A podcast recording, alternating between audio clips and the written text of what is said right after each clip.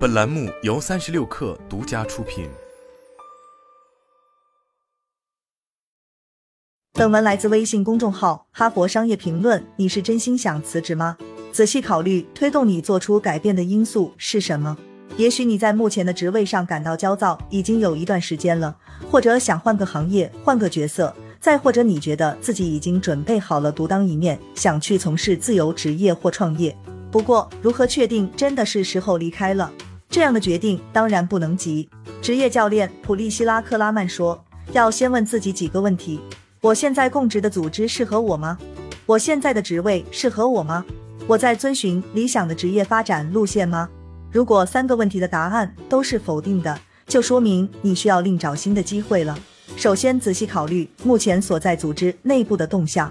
也许你发现自己尊敬的同事接连离职。”公司利润下降，一些变化在不知不觉中没有理由的发生，这可能说明组织本身有问题。你可以去其他地方寻找相似的职位。也许你现在没有学习和成长的机会，或者上司阻碍你的事业发展。这种情况下，你的工作本身不太合适自己，可以在公司的其他部门找个别的职位。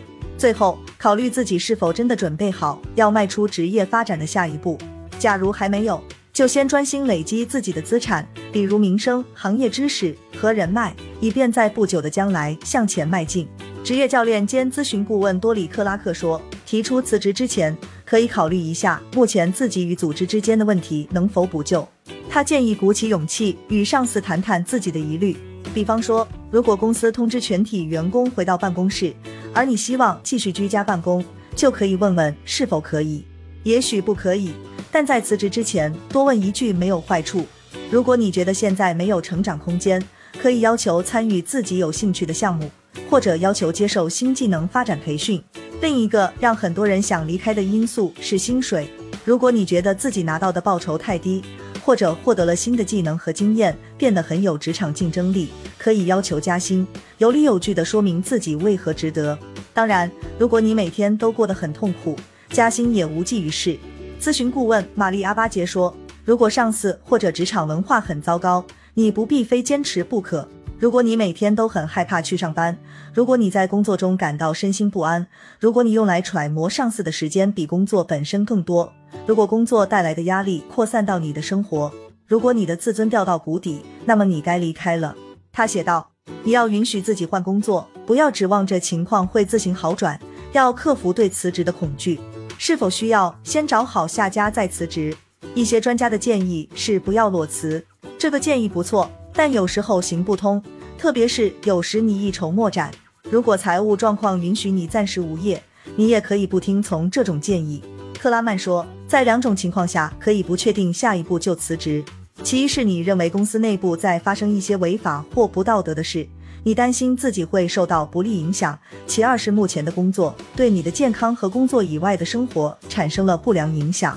不过，他还建议在提出辞职之前制定计划，明确自己何时、如何辞职，让谁当联系人，还有最重要的，如何对雇主说明自己的辞职原因。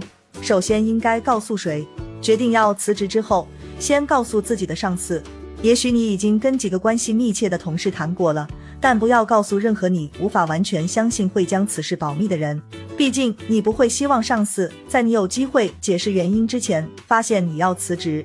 即使你跟上司关系不好，也要记住，未来的雇主可能会联系现在的上司，因此要在离职时给对方留下好印象。作家兼 CEO 教练罗恩·卡鲁奇说：“做出决定之后，应当尽快告诉上司。你可能想晚些时候再开口，因为不想给已经压力很大的团队再增添压力。”他写道：“但这样没有好处。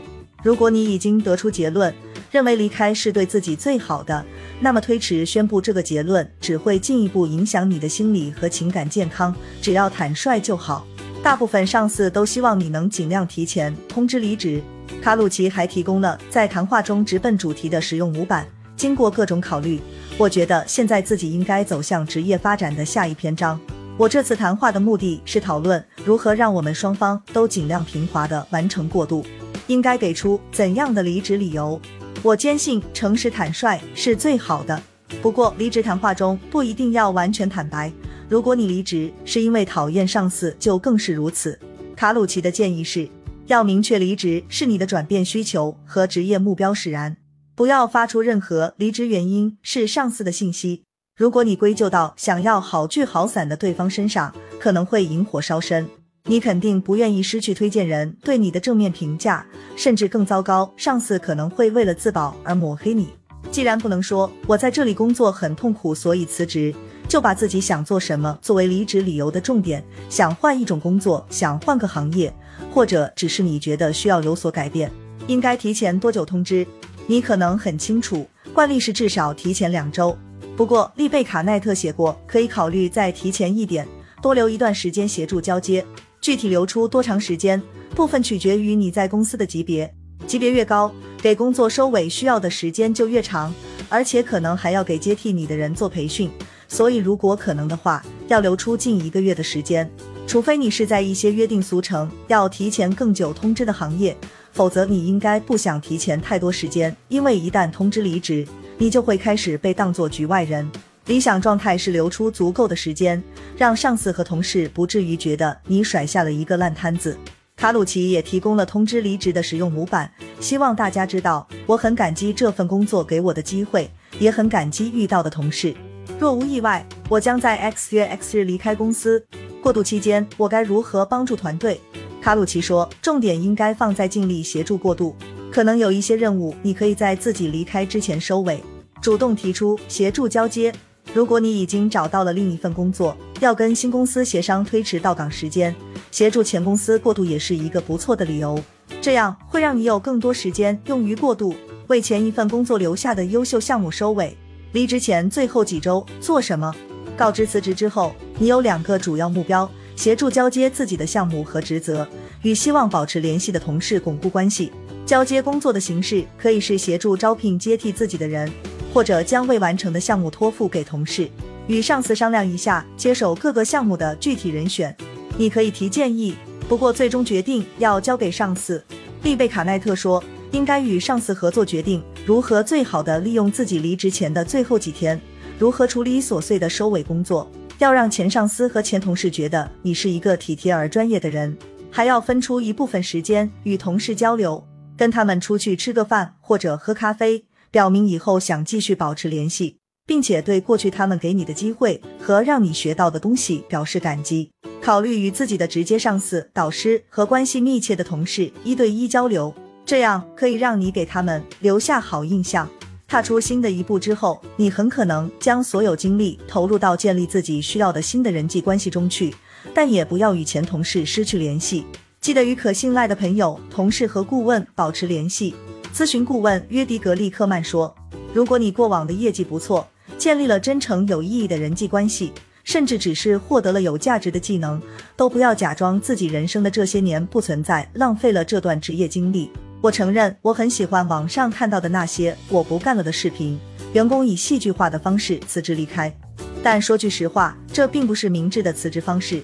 当然，归根结底，你还是要做对自己最有利的事情。”但离职时花点心思，有助于更顺利的完成过渡，而且让你的人际网络在未来发挥作用。好了，本期节目就是这样，下期节目我们不见不散。